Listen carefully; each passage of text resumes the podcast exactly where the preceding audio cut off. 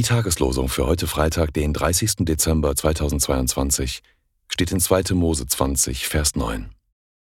Sechs Tage sollst du arbeiten und alle deine Werke tun, aber am siebenten Tag ist der Sabbat des Herrn, deines Gottes. Da sollst du keine Arbeit tun. 2. Mose 20, Vers 9. Der Lehrtext für heute steht in Markus 2, Vers 27. Der Sabbat ist um des Menschen Willen gemacht. Markus 2, Vers 27. Wenn ihr wollt und einen kurzen Augenblick Zeit dafür habt, dann empfehlt doch diesen Podcast weiter und lasst mir gerne eine 5-Sterne-Bewertung da, wo auch immer ihr den Podcast abonniert habt. Herzlichen Dank und einen gesegneten Tag.